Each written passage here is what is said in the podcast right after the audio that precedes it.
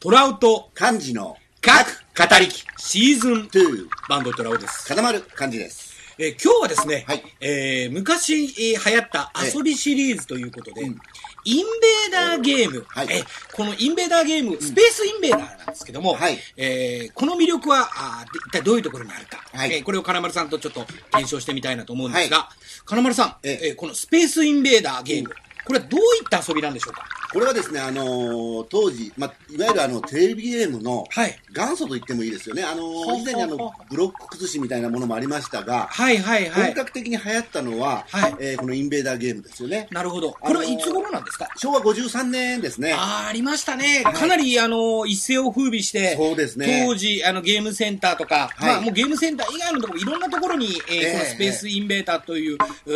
ーゲームがですね、はいえーあって、行列をなしていたとそうですねいう、まあ我々もね、はいその行列に加わった、うんあ一員なんですけども、はいさあ、このインベーダーゲーム、ええーこれはどういうゲームなんですかこれはですね、あのー敵の、うんおーいわゆるインベーダーですね。はいはいはいこ。れが、あのーたくさん画面上に出てくるんですけども、うんえー右から左からとこう出てくるんですけども、はいえー確かあれ、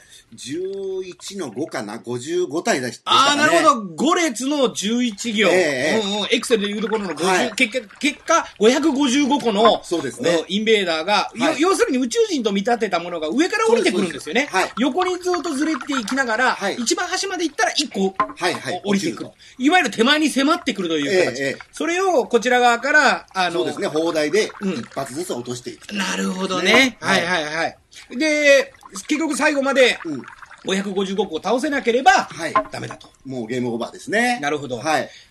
これはですね、あの、当時あの、我々いろんなパターンでええやりましたけども、うんあの、23発目に UFO を撃つとか、ああ、はいはいはいはい。あれはですね、あの、最初の頃わからなくて、うん UFO がもう何発まで出るとかわからないもんであすりかまら、したね。はい。はいはいはい。いろいろやってたんですけども、うん23発目に最初撃つと300点という高得点がもらえるわけななんでするね。ほどねえ。えうんうん。UFO が突然現れてきましたもんはいね。ええええ。で、これで、はい一回ゲーム確か100円でしたよ100円でしたね。うんうんうん。これであの当時、なかなかあの1000点、2000点と、うん得点がですねなかなか伸ばせなかったんですけども、はいはいはい。えーやがてですね皆さんあの、高度な技術を身につけて、当時、名古屋打ちとかいろいろありまして、ああ、ありましたね。名古屋落ちってどんな打ち方だったんですかあれはですねインベーダーを手前にですね、うんうん。引きつけておいて、うん。あの隣接するとですね相手があの球を打ってこれないもんですから、なるほどそれをうまく利用して、相手を倒していくと いうことですね。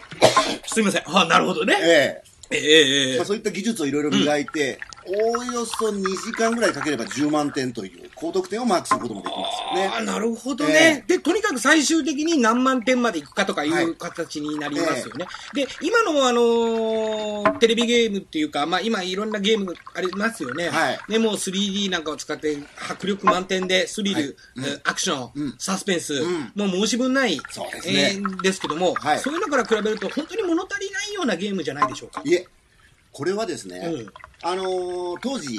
うんあのーいわゆる風営法ですか、はいはい、はい。であの、ゲームセンターなんかがそのはい取り締まりの対象になったもんですから、ああ、なるほどね。我々よりも上の世代は、はいゲームをちょっと色眼鏡をかけた状態で見てしまいがちなんですが、うんうんうん。本来はあの、うインベーダーゲーム確実に一つずつ落ちてくるというあのドキドキ感がですねゲームはですあーなねるほど元祖で一番いいものだと思うんですよね。ああ今はなんか突然こうバーッと 3D で現れて、はいはいはい敵が現れたりとかいろいろありますけど、ええええええそういうのから物足りなくないですかねあの一段一段来るあれがドキドキなんですよ。あ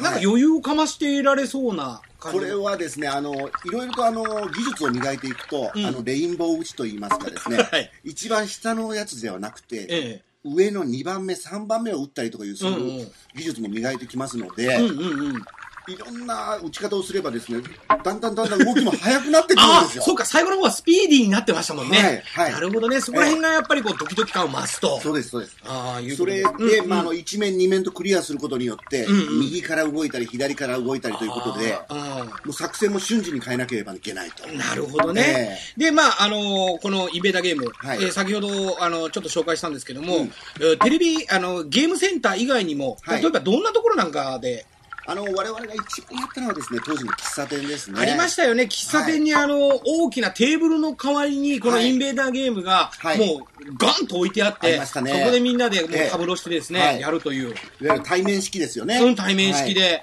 もうガラスのテーブルで、ええそこにコーヒーこぼしてもちょっとぐらい、あ大丈夫だともう。さっと吹けばですね、もうクリエイティブな状態に戻りますから。なるほどね、ええーやっぱりそういう喫茶店なんかに置いてあったというところも画期的ですよね。 そうですね、これはですね、当時の喫茶店のご主人さんなんかはすごい儲けてますよね。なるほど。あの、一日のうちに何回となく銀行にお金を預けに行ってましたから。はい。 その100円玉がね。えあーえ、ですから、うん当時は、あの大倉賞ですか、はい当時はですね、えもう100円玉をちょっと、ちょっとこれはちょっと多めに増殖しようと、ああ、なるほど。いうふうな状態になりました両替してね、もうみんな100円玉でどのインベーダーをやると。はい、これは逆に現代の不況と言われる、うー世の中、平成の世の中にうん何かヒントはないんでしょうか。これはですね、あのテーブルとうん。ゲームという合体した一つのですね、ええ。えーすごく便利なアイテムですから、はいはいはいはい。これを今のじょあの現代にですね生かさない手はないと思うんですよね。例えばどういうふうに、例えばですね、え今、え脱サラを考えている方とか、はいはいはい。あるいは仕事を探している方、はいはい小さなお店をですね、ええ一軒出すときに、ええ私はぜひこのインベーダーゲームこを、こ、